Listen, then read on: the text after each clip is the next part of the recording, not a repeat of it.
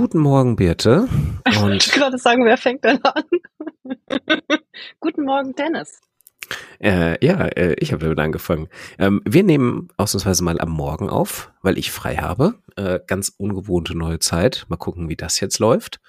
Ähm, ja, und du hast eben, Birte, in unserem ganz, ganz kurzen Vorgespräch schon gesagt, dass du einen, dass du einen Fall dabei hast, über den du gerne ein bisschen sprechen würdest. Wollen wir direkt damit anfangen? Ja, lass mal damit starten. Genau, ich habe erzählt, dass ich mit einer Frau arbeite. Wir arbeiten auch schon länger zusammen. Ähm, und es geht im Prinzip in der Beratung um Textfeedback. Ähm, wir überarbeiten zusammen ein Buch, was sie geschrieben hat. Und dieses parallel auch noch so ein bisschen weiter schreibt, weil das ist eine schwierige Geschichte. Also sie hat über ihre traumatisierende Kindheit geschrieben und an diesem Buch hat sie sehr lange geschrieben, über zehn Jahre. Und jetzt ist tatsächlich ein spannender Punkt in der Überarbeitung, nämlich wie schafft sie es, den Überblick zu behalten in dem, was sie geschrieben hat. Schwierigkeit ist auch, sie hat nicht durchgängig, sie hat nicht chronologisch geschrieben, sondern ähm, bricht es immer wieder in so thematische Räume auf. Und genau, dann kommt es halt zu dem Punkt, wo sie, wo wir so, oh, guck mal, da hast du aber an der und der Stelle schon mal drüber geschrieben. Und auch, sie hatte, als ich, als wir angefangen haben, damit zu arbeiten, hatte sie alles mit so Suchwörtern zusammenkopiert und dann so immer so Textdateien mit so Blöcken zu dem, was sie zusammengeschrieben hat. Und meine Haltung war damals, so funktioniert es nicht, weil manchmal ist es ja gut, Dinge häufiger zu erwähnen. Aber ob das gut ist, sehe ich nicht, wenn der Block direkt untereinander steht ich, ne, wenn da irgendwie 100 Seiten zwischen sind, ist das für mich als Leserin gut, wenn du das nochmal erwähnst. Aber wenn der Blog, der eigentlich 100 Seiten, wenn die eigentlich 100 Seiten voneinander entfernt sind, wenn die direkt hintereinander stehen jetzt im Text, genau, dann ist es äh, schwierig, das einzuschätzen. Das Buch hat sie für sich geschrieben, damit es nicht mehr so weh tut. Aber jetzt ist halt der Punkt, an dem wir aus diesem für sie geschriebenen Buch ein Buch machen, was sie gerne anderen Menschen zeigen möchte. Also soll veröffentlicht werden. Das ist die Rahmengeschichte. Okay. Ähm, hat sie schon eine Idee, wie sie es veröffentlichen möchte? Also soll es dann ein Selbstpublishing werden oder möchte sie das Verlagen zeigen? Nee, das, äh, da ist sie noch nicht.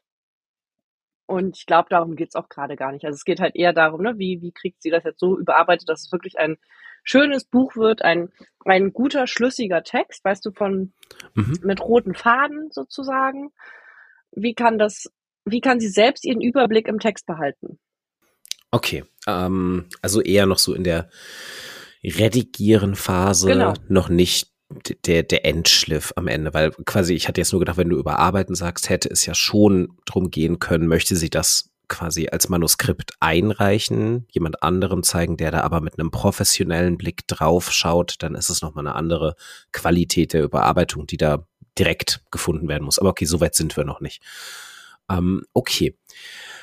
Hm, hm.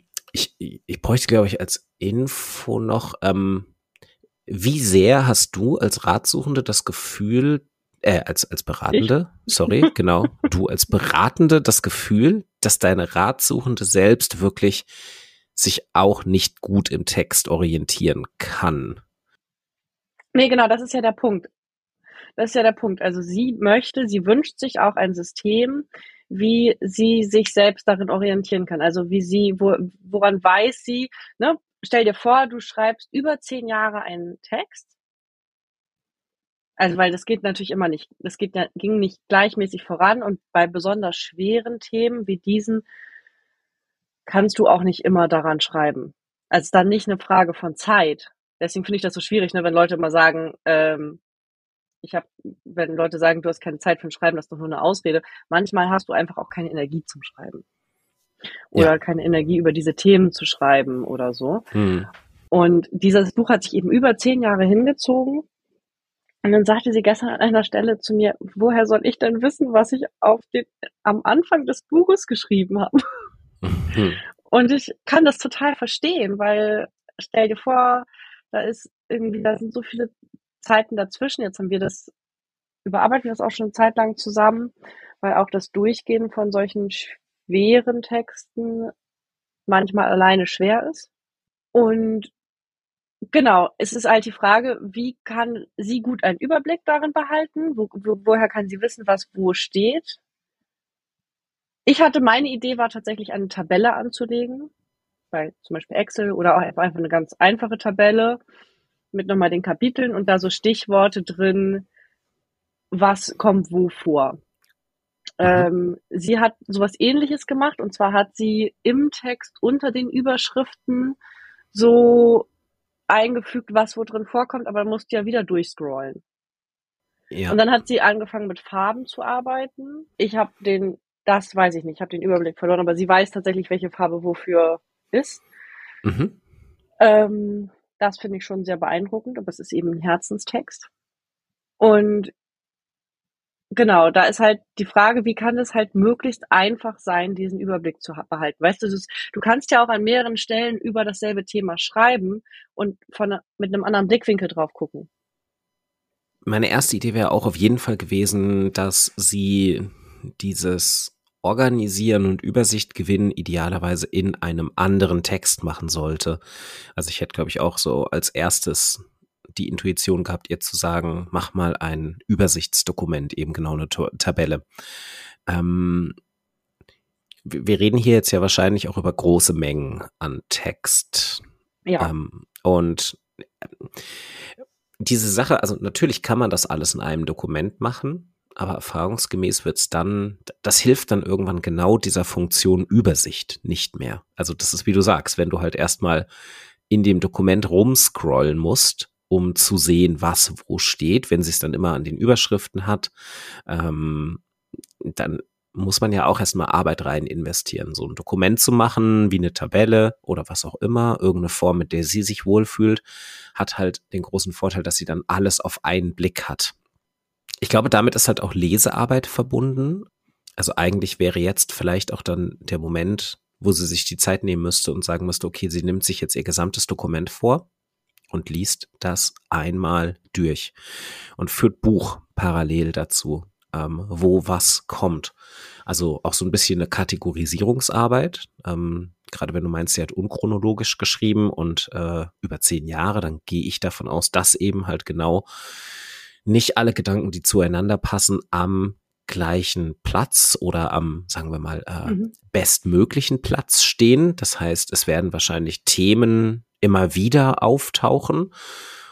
Und sie müsste dann einfach ja bewerten, macht es Sinn, dass diese Sachen an verschiedenen Stellen im Buch auftauchen oder würde es mehr Sinn machen, das zu gruppieren in ein thematisches Kapitel? Und dafür ist, glaube ich, so eine Kategorisierung am Anfang erstmal ganz gut. Also eigentlich wäre es auch genau diese Tabelle. Und in der Tabelle würde ich als wichtig erachten, dass es halt so über was wird gesprochen, eine Spalte. Wo wird darüber gesprochen? Ähm, also in welchem, in welchen Kapiteln? Und möglichst konkrete Seitenzahlen direkt dahinter schreiben. Also vielleicht noch so, in welchem Umfang wird an einer Stelle darüber gesprochen. Ähm, also wie ein Exzerpt eigentlich. Exzerpt ihres eigenen Buches. Eine mhm. kleine Zusammenfassung schreiben. Und das ist relativ viel, also ich stelle mir das als wahnsinnig viel Arbeit vor für ein Buch, an dem sie so lange schon schreibt ähm, und dann irgendwie ein Manuskript hat, mit dem vielleicht schon sehr, sehr viel Text zusammengekommen ist. Und diese Arbeit macht man sich vielleicht nicht gerne, ähm, weil es hat erstmal nicht so direkt was mit Schreiben zu tun. Es ist halt so ein typischer Paratext zu dem eigentlichen Text, den man schreibt. Das Spannende ist, mm, ich habe ja schon mehrfach erzählt, dass ich total gerne diesen Podcast höre, The Creative Pen von der Joanna Penn aus England. Und die sagt von sich selbst immer, dass sie eine, eine, eine, wie heißt es, eine Drauflosschreiberin, eine Abenteurerin beim Schreiben ist. Und die macht genau das. Also die sagt, die hat schon häufiger mit Leuten gesprochen und da kommt es immer wieder, dieses, dass du entweder am Anfang, und da habe ich auch gestern mit der, mit der Klientin, mit der Ratsuchenden drüber gesprochen, mit der Frau, entweder du machst am Anfang einen Plan, ne, so eine Plotstruktur, oder aber du machst es dann am Ende, sozusagen beim Überarbeiten. Und das fand ich einen ganz interessanten Punkt. Und das ist mir gestern eben nochmal in diesem Beratungsgespräch sehr, sehr deutlich geworden, wie sinnhaft das beim Überarbeiten ist. Dann diesen, genau diese Struktur dann doch zu haben am Ende.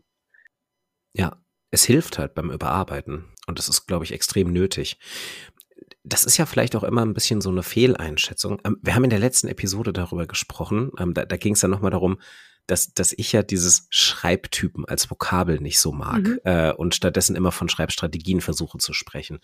Und genau hier, das finde ich ein gutes Beispiel, warum ich das ähm, für so ein bisschen problematisch halte. Weil äh, genau wie du sagst, wenn man sagt, wenn man von sich selbst sagt, so, ah, ich bin drauf los Schreiberin. Ich schreibe halt einfach mal und dann gucke ich mal, wo das hinkommt und dann findet das irgendwann so sein Plätzchen, aber ich schreibe halt immer ganz viel und da muss ich auch viel verwerfen. Das legt immer so nahe, dass man dieses ähm, meistens unchronologische Schreiben und ähm, meistens halt auch sehr überarbeitungsbedürftige Schreiben, dass man das die ganze Zeit macht, von Anfang bis Ende des Schreibprojekts. Und das ist aber nicht zwingend der Fall und das ist auch nicht immer sinnvoll und so sehr ist man in der Regel nicht Typ, also Schreibtyp, dass man sagt, ich kann das nur in dieser einen Methode machen. Ähm, und das wäre genauso ein Beispiel für, man hat das jetzt so geschrieben, drauf losschreibend, äh, unchronologisch, aber jetzt am Ende für die Überarbeitung muss man in gewisser Weise die Strategie wechseln, um das Ding gescheit überarbeitet zu bekommen. Und die Strategie braucht man nicht innerhalb des Textdokuments wechseln. Das wäre deshalb auch auf jeden Fall mein Rat mit dieses diese ganzen Ordnungsdinger in einem anderen Textdokument machen und dass das eigentliche Manuskript, das kann ja ruhig erstmal chaotisch bleiben, aber so dass man sich in dem Textdokument, das man hat, kann man sich mit dem Inhalt auseinandersetzen und mit der Struktur setzt man sich erstmal in einem anderen Dokument auseinander. Dann fällt es auch leichter, das gedanklich zu trennen. Hm. Ich finde es total spannend, weil ich da auch nochmal drüber nachgedacht habe letztens, aber tatsächlich in einem anderen Zusammenhang, nämlich ich habe letztens einen Workshop gegeben zu genau diesem Thema Schreibstrategie, Schreibtyp und habe da auch nochmal diese, da habe ich diese vier Schreibtypen vorgestellt und bin dann sozusagen im Workshop von Schreibtyp zu Strategie gewechselt, auch im Vokabular ganz bewusst mhm. ähm, und habe mit, äh, ich hatte eine Teilnehmerin, die hat dann gewonnen, die hatte Glück gehabt. es gab ein 1 zu 1 Coaching. okay. Genau, der Workshop war kostenlos, deswegen hatte sie eben Glück gehabt. Okay, ja. Und das war total toll, es war super intensiv. Und wir haben dann, haben wir uns im erst angeguckt, was ist denn ihre natürliche Herangehensweise an einen Text? Was denkt sie, wie sie eigentlich schreiben müsste? Ne? Eigentlich muss ich doch eine Struktur mhm. haben. Und dann dahin gucken, wie, wie macht sie das von sich aus? Was ist ihr Typ? Und dann, was, mit welcher Strategie, mit welchen Strategien kann sie sich das erleichtern, das Schreiben? Und deswegen finde ich beide Vokabeln sinnhaft und würde sie ungern gegeneinander ausspielen. Schon wieder dafür plädo plädo plädoyiert. Pläd äh, kann ich, kann ich verstehen. Ja. Da stimme ich dir auch komplett zu. Dieses nicht gegeneinander ausspielen. Also ich wehre mich eigentlich auch nur dagegen, dass die synonym benutzt werden. Genau, das finde ich auch Unsinn. Aber deswegen finde ich, dass der die Vokabel Schreibtyp durchaus eine Sinnhaftigkeit hat. Das auf jeden Fall. Sie, sie hilft Leuten in der Regel. Siehst du, Dennis, zum Ende des Jahres nähern wir uns tatsächlich einander an. So, wir sind mit diesem Thema gestartet fast. Im Februar oder so hatten wir die Folge oder im Januar. Und jetzt sind wir da und so ja. ein Weihnachtswunder. Ich, es, ist der Geist, es ist der Geist der Weihnacht im Januar streiten wir uns dann direkt weiter darüber. Nein, ich sehe es auch total, dass diese Schreibtypvokabel helfen kann, ähm, Menschen darüber nachdenken zu lassen, wie sie überhaupt schreiben wollen und wahrscheinlich besser als Schreibstrategien. Ja, und ich glaube halt, dass wir eine, eine Art haben, wie wir erstmal dran gehen. Und das ist eben bei dieser, diesem Beispiel, was ich gerade erzählt habe, also womit wir gestartet sind heute, die hatte sich tatsächlich eine Struktur gemacht. So Kapitelüberschriften waren die Struktur sozusagen und auch eine grob Struktur, wie das aufgebaut ist. Also es gibt einen ersten Teil und dann gibt es im zweiten, dritten und vierten Teil, also der erste Teil, wie das sich so annähert, dann wie das kippt, im dritten Teil, wie es sich zuspitzt und im vierten Teil, glaube ich, spitzt es sich weiter zu. Da sind wir aber noch nicht im Überarbeiten. Mhm. Und ich fand das auch sehr, sehr spannend, auch zum Überarbeiten nochmal, dass sie hatte vorher mit einer anderen Frau gearbeitet, das zusammen überarbeiten, einer anderen Schreibcoachin, die eben ihr dieses mit den Blöcken ans Herz gelegt hat und die dann, dann habe ich ihr erklärt, ne, eigentlich wäre das jetzt sinnhaft, dass wir das nur lesen zusammen und erstmal auf dem Higher Order gucken. Also worum geht's eigentlich im Text? Was ist so? Ist es ist es irgendwie grundsätzlich verständlich und so und nicht noch tiefer. Und das war ist tatsächlich für sie schwer auszuhalten und ich habe dann tatsächlich gemerkt, wie ich auch mitgehe und ich glaube, es ist auch zu einem gewissen Punkt sinnhaft, dass ich jetzt machen wir so eine Mischung, dass ich schon ab und zu sage, was wo es mir auffällt, dass zum Beispiel bestimmte Rechtschreibfehler oder so auftauchen. Und was ich aber besonders spannend finde, ist beim Überarbeiten, dass besonders verschachtelte Sätze und ja doch besonders verschachtelte und sehr lange Sätze deuten oft darauf hin, dass der Gedankengang nicht klar ist in dem Absatz. Mhm. Und das ist total spannend. Aber dass sie auch so eine Ungeduld hat ne, mit dem Überarbeiten, das spüre ich dann auch. Das ist äh, ich immer noch mal selber wieder durchatmen, weil denen kommt natürlich in einem Beratungsgespräch auch irgendwie die Ungeduld bei mir an. Und dann äh, ja. möchte ich auch gerne weiterkommen, mhm. richtig? Ja, ja. Das finde ich auch sehr spannend. Und dann sich doch richtig Zeit dafür zu nehmen, weil das ist eben dieses ich glaube nicht, dass es genauso viel Zeit braucht zu schreiben, äh, zu überarbeiten wie zu schreiben in diesem Fall, weil es ja auch nicht, kein durchgängiges Schreiben war. Aber es braucht bei so einem Projekt doch auch eine lange Überarbeitungszeit. Mhm, definitiv. Vor allem, wenn das, was du gesagt hast, das ähm, noch dazu kommt, dass sie, als sie angefangen hat, dieses Buch zu schreiben, sie es halt in erster Linie für sich selbst gemacht hat, auch als eine Art ähm, so Bewältigung im Schreibprozess, also so in die Richtung therapeutisches Schreiben. Und jetzt aber sagt, sie möchte, dass das auch andere lesen. Und dadurch verändert sich das ja von einem leserorientierten zu einem schreiberorientierten Text in gewisser Weise ähm, umgekehrt, sorry, äh, oh, mhm. ist noch zu früh morgens. Es orientiert sich von einem schreiberorientierten Text, also einem Text, der nur für sie ist und der eigentlich nur ihren eigenen Ansprüchen genügen muss, zu einem leserorientierten Text. Einem Text, von dem sie möchte, dass auch andere Menschen das lesen und prinzipiell erstmal verstehen können. Das ist jetzt so die Ebene von, ist es verständlich und idealerweise ja wahrscheinlich auch gut finden. Also irgendwas daraus mitnehmen. Ähm, oder sagen, ich habe das gerne gelesen. Und das ist, glaube ich, jetzt wichtig bei ihr, wenn du schon sagst, so sie möchte dann eigentlich so direkt ins Eingemachte reingehen und du versuchst sie eher auf der Higher Order Konzern Ebene nochmal zu halten und so die Grundstruktur hinzubekommen. Vielleicht ist das so ein bisschen die, also das könnte ich mir total als die Schwierigkeit vorstellen. Jetzt so diese sehr, sehr persönlichen autobiografischen Themen so aufzubereiten, dass man sagt, naja gut, das ist jetzt nicht nur für dich interessant, sondern das lesen jetzt auch andere Menschen mit Interesse. Ähm, ist das so ein bisschen auch die Schwierigkeit dabei? Also, oder merkst du das? Ja, merke ich total. Aber das haben wir schon relativ am Anfang von unserem Überarbeitungsprozess hatten wir das Thema. Und dann haben wir, sind wir nochmal einen Schritt rausgegangen, haben wir sozusagen rausgezoomt und äh, an der Prämisse gearbeitet. Mhm. Also worum geht's eigentlich? Was will sie sagen? Und das ähm, und da in dem Zuge auch mit, viel mit Flipcharts und ganz groß, weil ich ja gerne so arbeite. Ich arbeite ja gerne groß und visuell und mal an die Wand werfen das Ganze, auch mal tatsächlich aufschreiben und angucken, weil es ist irgendwie nochmal was anderes, wenn es da geschrieben steht, als wenn ich nur drüber spreche. Die Prämisse aufgeschrieben, beziehungsweise nein, andersrum, die Zielgruppe und dann die Prämisse. So rum. Weil, also die Zielgruppe war ihr relativ klar, Menschen, die sie erreichen möchte. Mhm. Ist ja spannend. Normalerweise ist es ja bei vielen Leuten anders. Ne? Irgendwie ist ja, klar, was ja. du sagen willst, aber am liebsten allen, aber das gibt ja im Marketing diesen Satz, ne, wenn du ein Produkt an alle verkaufst, verkaufst du verkaufst an niemanden. Und bei ihr war es aber klar, die Zielgruppe, die sie erreichen möchte. Und dann war dann als nächster Satz, okay, und was genau möchtest du diesen Menschen sagen? Und das nehmen wir immer mit im Überarbeitungsprozess, immer wieder zu gucken und es auch bei so es fehlt ihr auch tatsächlich immer leichter zu sagen, okay, das ist wichtig für mich, was ist nicht wichtig fürs Buch.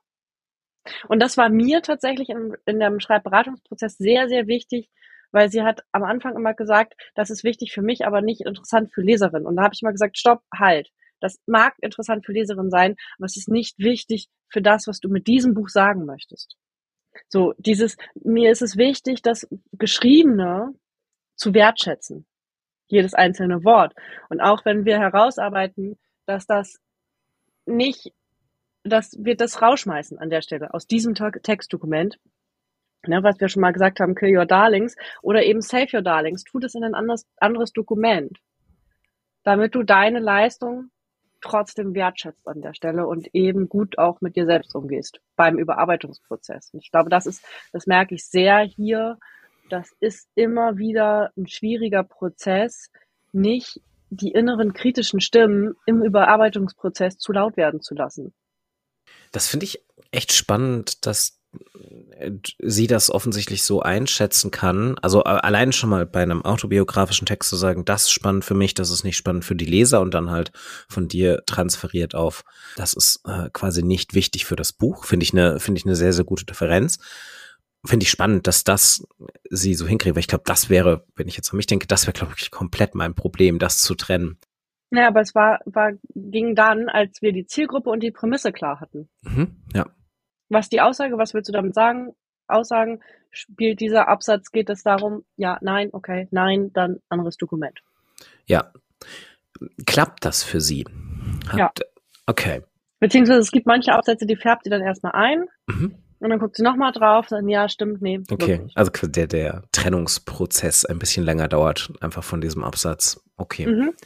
Ähm, aber das klingt doch alles erstmal schon mal gut, weil das heißt, das Dokument wird jetzt momentan kleiner. Schreibt sie parallel noch neue Sachen oder ist sie wirklich voll im Überarbeiten? Momentan ist sie voll im Überarbeiten. Es gibt aber, das ist, ist noch nicht ganz abgeschlossen. Das Ganze braucht noch einen Abschluss und es ist die Frage, wie soll dieser Abschluss aussehen? Weil die Story hat kein Happy End, ne? Sagt ja. sie. Und Menschen okay. wollen ja ein Happy End. Mhm. na, pff, na. so.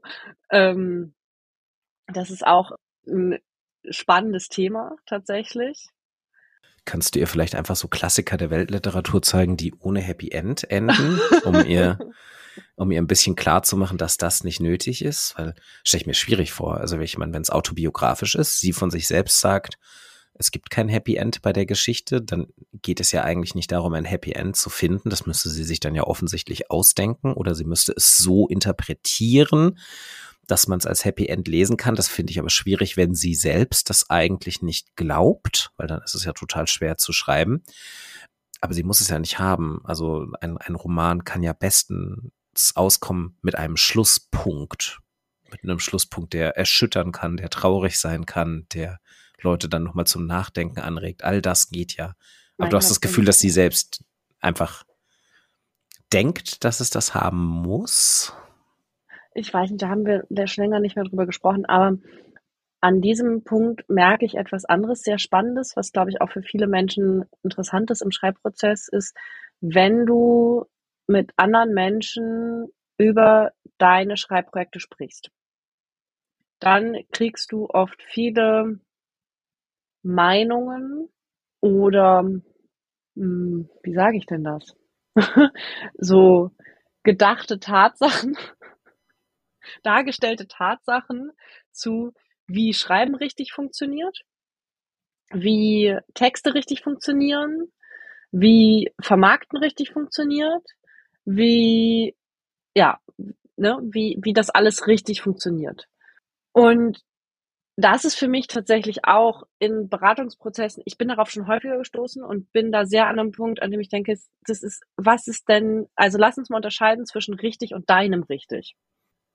Also es geht, mhm. geht mir gar nicht darum zu sagen, es gibt kein richtig und falsch, sondern es geht darum zu sagen, okay, was ist denn dein richtig? Was ist denn dein Weg?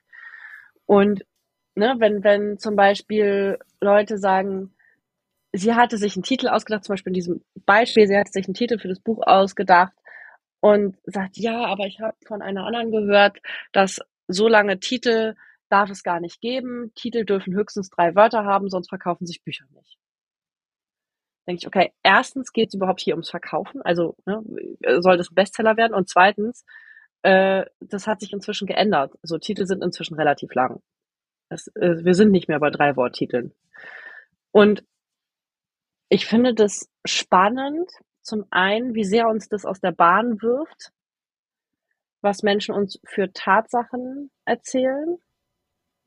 Ich habe auch letztens jemanden erzählt, hier mit der ich zusammen wohne, dass, dass dieser große Text, an dem ich gerade schreibe, ein autobiografischer Text ist.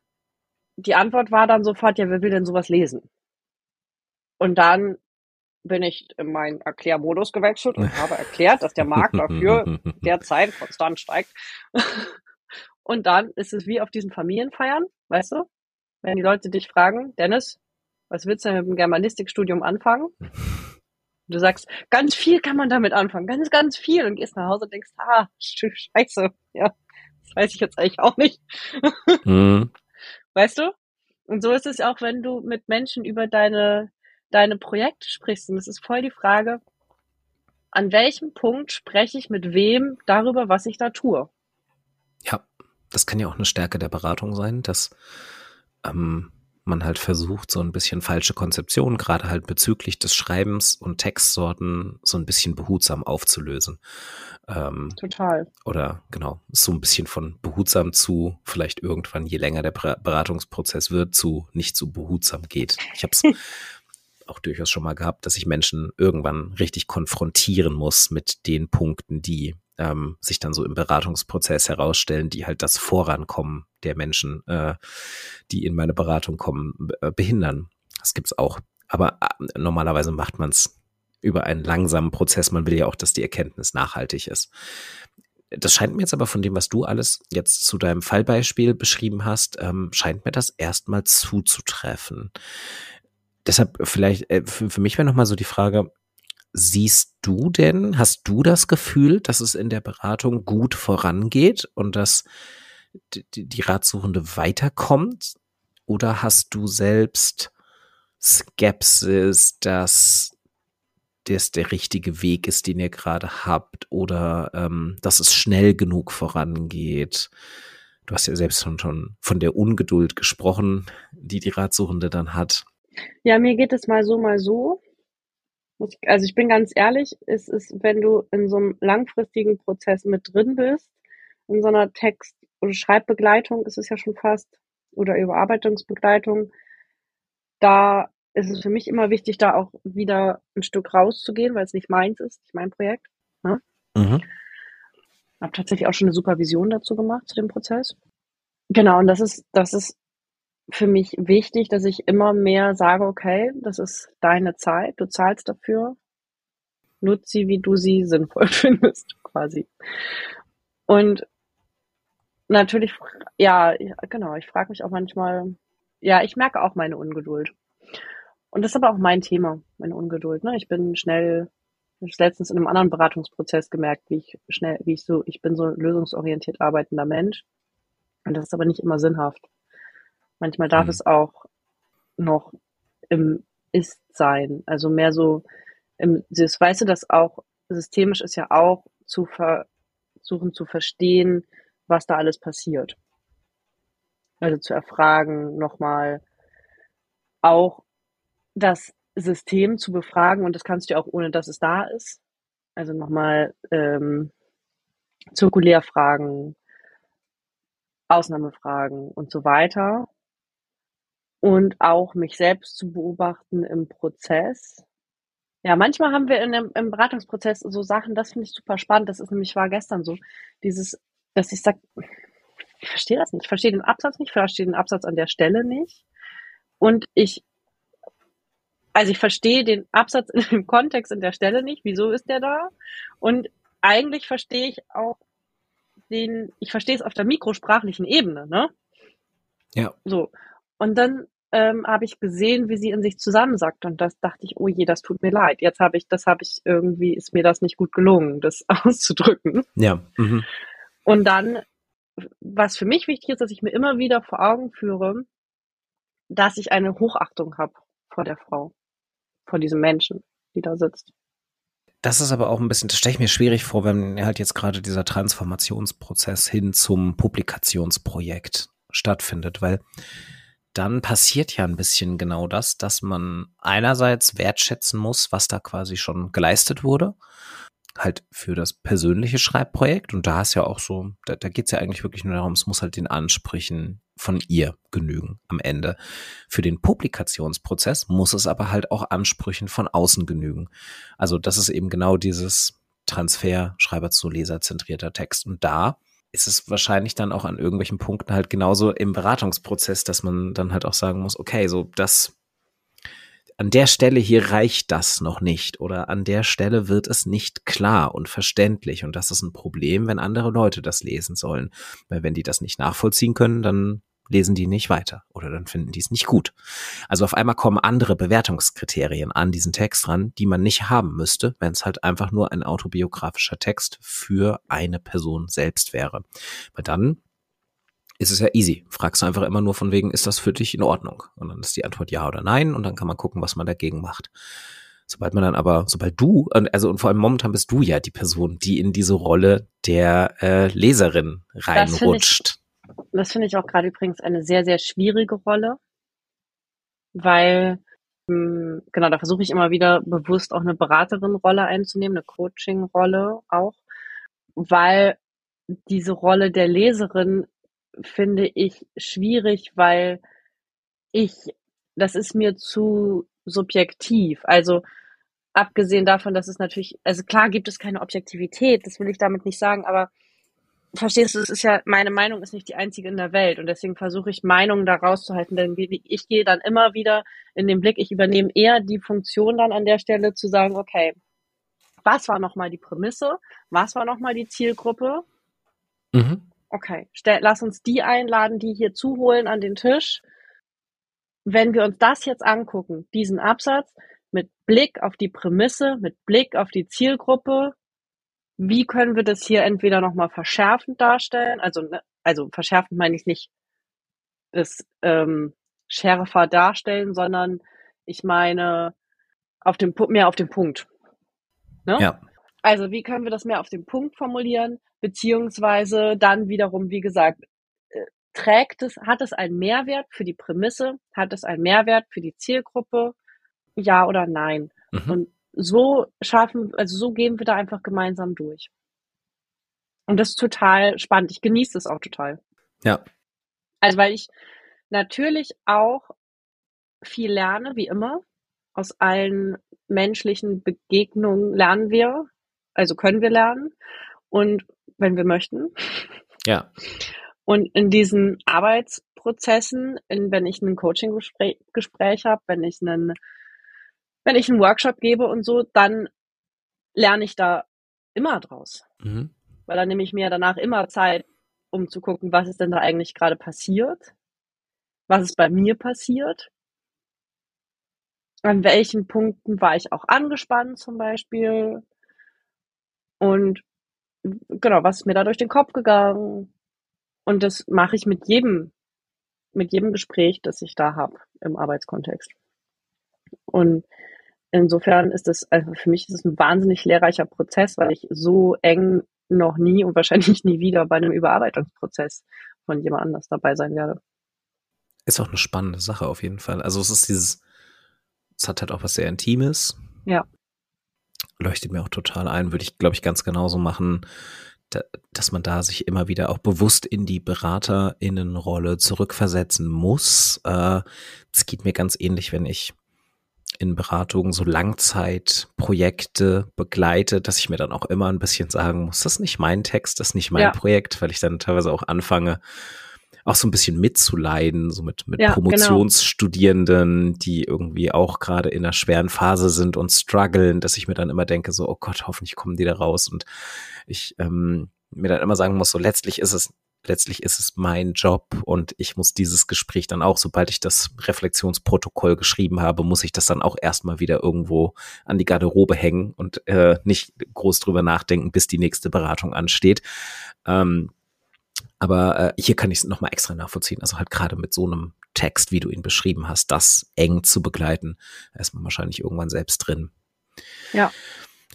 Mich würde interessieren, gibt es noch was, was, wo du denken würdest, das würde der Ratsuchenden helfen als, keine Ahnung, Methode, Strategie, konkrete Übung, was du aber noch nicht in die Beratung gebracht hast, weil du gesagt hast, es ist eventuell gerade nicht der richtige Zeitpunkt dafür, um das zu tun, müsste erstmal vorher etwas anderes gemacht werden. Das ist eine spannende Frage, was ich noch nicht gemacht habe. Voll so ein Fallsupervisionsgespräch hier heute. ja. Also, um mal wegzugehen von dem Text, also um wieder den Überblick zu behalten, weil das ist halt im Überarbeitungsprozess, finde ich, eine der herausfordernden Dinge. Könnte ich mir vorstellen, eine Übung, aber da habe ich jetzt gerade eben erst dran gedacht, ehrlich gesagt, bei deiner Frage. Auch okay.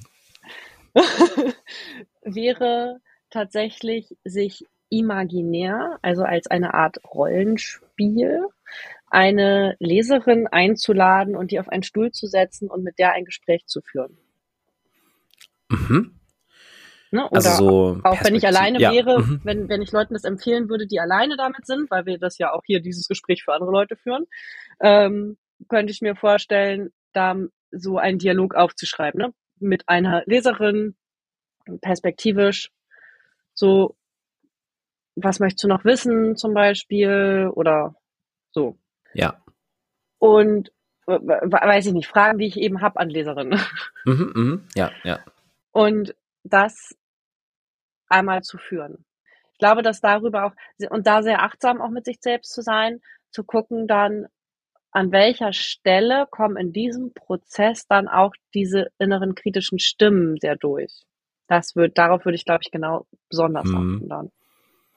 Das finde ich eine schöne Idee. Ähm, und das, das ist auch ein gutes Beispiel für dann vielleicht so für den späteren Zeitpunkt. Also ich würde sagen, das erstmal so jetzt die Struktur klar kriegen, aber das wäre, glaube ich, was, was echt hilfreich sein kann, um dann vielleicht so in den feinen Bearbeitungsprozess einzusteigen. Nachdem die Gedanken für sie selbst gesammelt sind und die Struktur für sie selbst steht, dann nochmal verstärkt darauf zu gucken, wie kriegt man das jetzt publikationsreif am Ende? Wie kriegt man den roten Faden vielleicht noch so ein bisschen hin in Richtung Spannungsbogen oder sowas in der Art, wenn es nicht eh schon drin ist.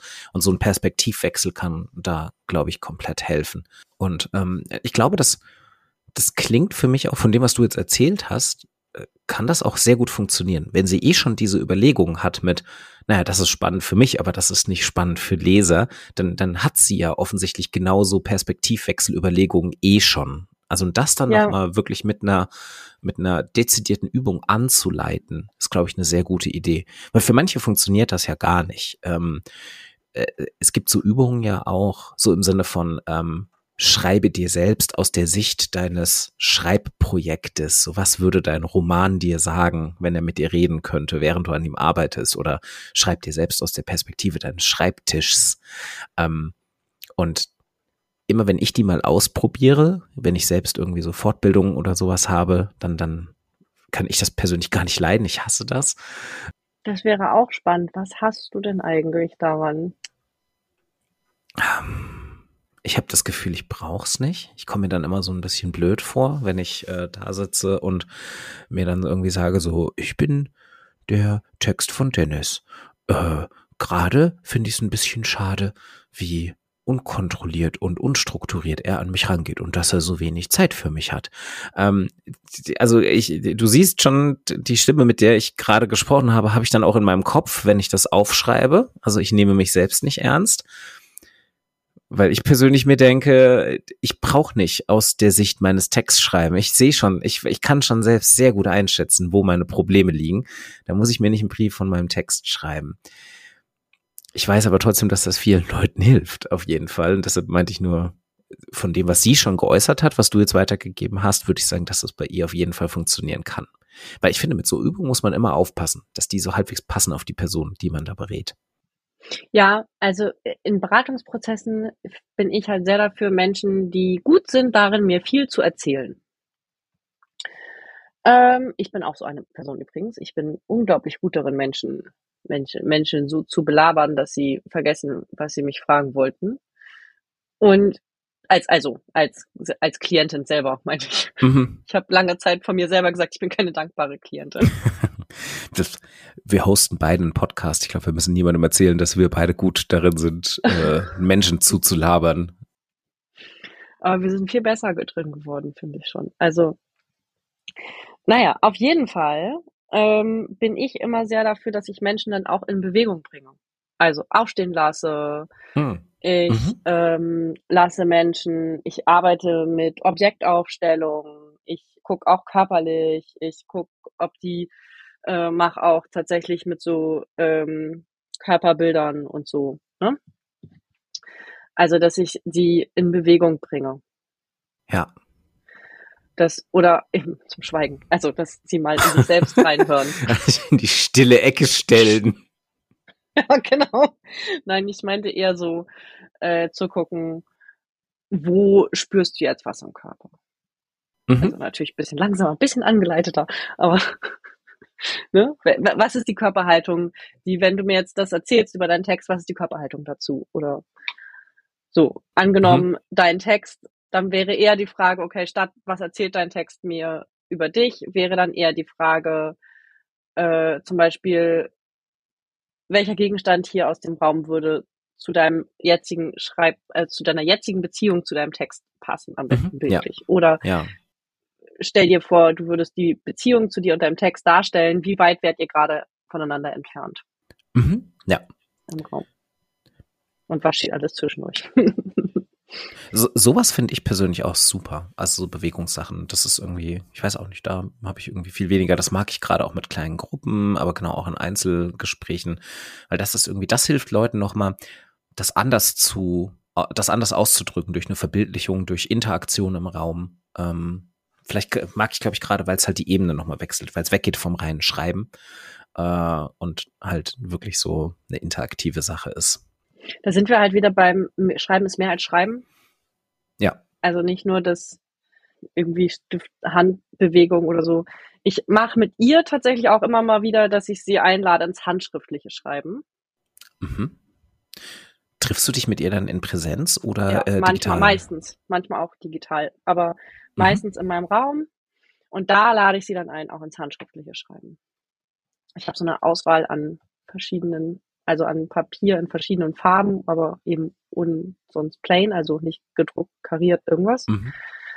Und dann dürfen sich die Menschen eine Farbe aussuchen aus diesem riesen Farbstapel und dann dazu, damit darauf schreiben. Und ich finde, das, das, das, äh, alleine das, ne, weckt bei den Menschen voll was Spielerisches so. Ich hatte mhm. eine Gruppe von, von Frauen, mit denen ich gearbeitet habe, die dann so, oh, ich habe noch nie auf pinkem Papier geschrieben oder ich habe noch nie auf grünem Papier geschrieben. Oh, oder als ja. Kind durfte ich immer nicht mit diesem Papier, weil es ist was Besonderes, weißt du? Mhm. Und jetzt ja. darfst du da einfach mal alles draufschreiben, was dir einfällt. Weil ich gebe dir dieses Papier. Und ob du jetzt das Weiße nimmst oder das Grüne, ist es eigentlich mir total egal. Ja. So.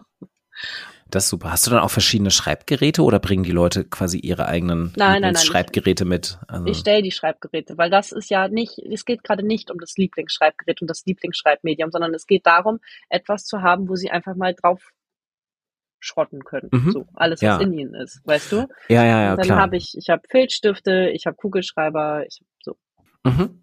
Ja, das stelle ich mir auch vor, dass man dann Leuten sagt, probier doch mal aus, mit einem Bleistift zu schreiben, weil der ist super easy wegradierbar und kann ja dann auch eben genau nochmal so einen anderen äh, Gedankenprozess auslösen.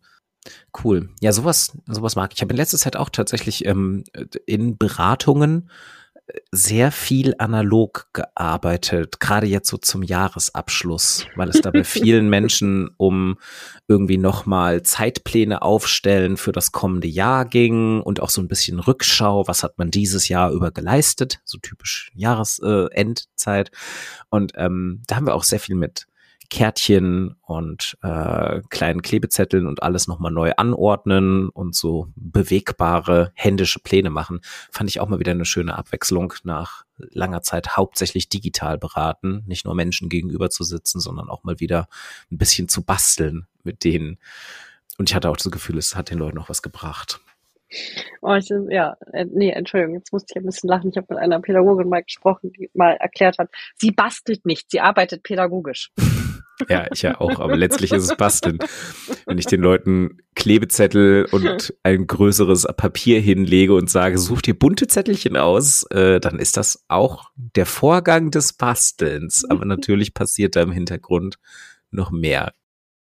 Mit Blick auf die Zeit, äh, wir müssen heute nämlich beide ein bisschen auf die Zeit gucken. Ähm, wir sind noch nicht komplett im vorweihnachtlichen Modus, dass wir keine Termine mehr hätten.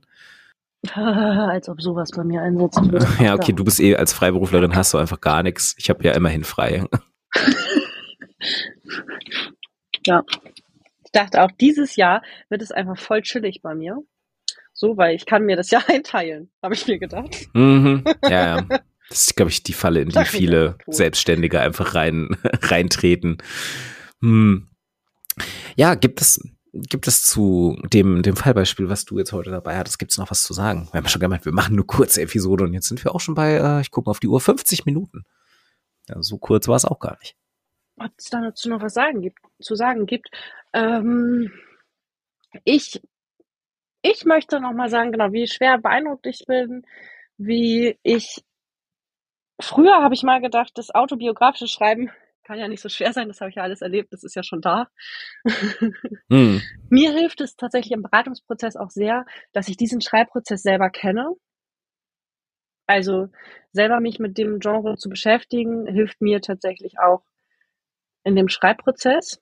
Mhm. Da sind natürlich, da sind ja so dolle Schwierigkeiten drin, auch sowas wie, wie gehe ich mit Anonymisierung um? Also wie gehe ich darüber um, wenn ich da auch über andere Menschen drin schreibe? Ja. Immer wieder ein äh, spannender, eine spannende Frage tatsächlich. Und trotzdem grundsätzlich, ich liebe das Genre. Ich mag das sehr. Und ich bin speziell bei dieser Frau, bin ich wirklich sehr beeindruckt von dem, was sie da geleistet hat, was sie leistet. Ja, und bin sehr gespannt, wie das weitergeht. Hm. Dann, ich, ich bin auch gespannt. Vielleicht kannst du ja im nächsten Jahr zu irgendeinem Zeitpunkt einfach ein Status-Update irgendwann mal geben, wo ihr jetzt seid, wie das Projekt gediehen ist. Ich habe auch weiterhin auf dem Zettel, dass ich dich, ich weiß noch, dass ich dich Anfang des Jahres gesagt habe, in einem Jahr frage ich dich, wie es mit deinem eigenen Schreibprojekt aussieht. Das rückt auch immer näher. Es Wahnsinn, wie schnell das Jahr rumging. Das haben wir, glaube ich, irgendwie, ich muss die Episode nochmal raussuchen, mir einen Eintrag im Kalender machen, dass ich dich, ich glaube, es ist irgendwann so im Februar oder so, äh, oder noch früher. Wir haben doch am Anfang des Jahres über gute Vorsätze gesprochen. Das haben wir doch sicherlich schon ja. im Januar gemacht. Ja, und da war das, Genau, es ging, es ging eigentlich um dieses Jahr. Mhm. Ja, können wir dann auf jeden Fall, ja, dann nehme ich mir das mal für eine der ersten Aufnahmen im nächsten Jahr vor. Dann schauen wir mal, wie es bei deinem eigenen Schreibprojekt eigentlich aussieht in der Zwischenzeit. Ja. ihr könnt den Blick, ihr könnt den Blick nicht sehen, den Birte gerade hat, aber er ist, er ist telling, sage ich mal. Diese irren Augen, ey. Oh. Äh, ja, ich habe diesen Morgen das letzte Mal in diesem Jahr Schreiben am Morgen gemacht.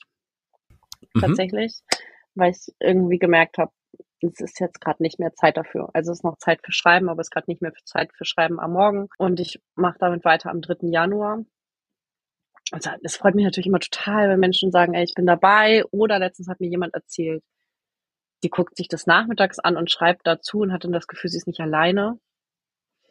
Das finde ich auch total herzerwärmend. Und deswegen werde ich damit weitermachen, weil ich zwar nicht viele Rückmeldungen von solchen Menschen bekomme, aber ich bekomme solche Rückmeldungen und nur eine einzige Rückmeldung macht, dass ich weitermache.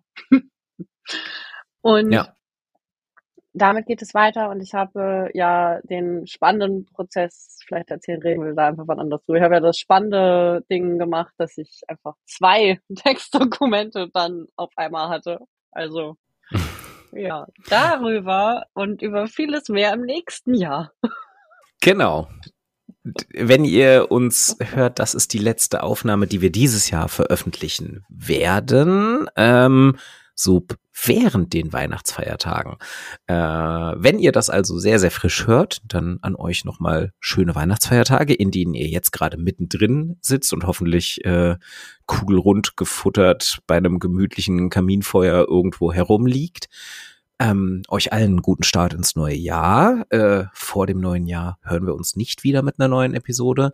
Wir sind, genau, guten Rutsch. Wir sind äh, wahrscheinlich relativ bald im neuen Jahr wieder da. Wir gucken selbst mal, ob wir irgendwie eine kleine Aufnahmepause einlegen wollen, müssen. Äh, sehen wir dann. Aber wir sind auf jeden Fall im Januar wieder mit einer neuen Episode da. Vielen Dank, dass ihr das Jahr über zugehört habt, wann immer ihr dabei eingestiegen seid. Äh, und wir freuen uns darauf, wie es 2023 mit euch und mit uns und für uns weitergeht. Bis dann. Tschüss. Tschüss.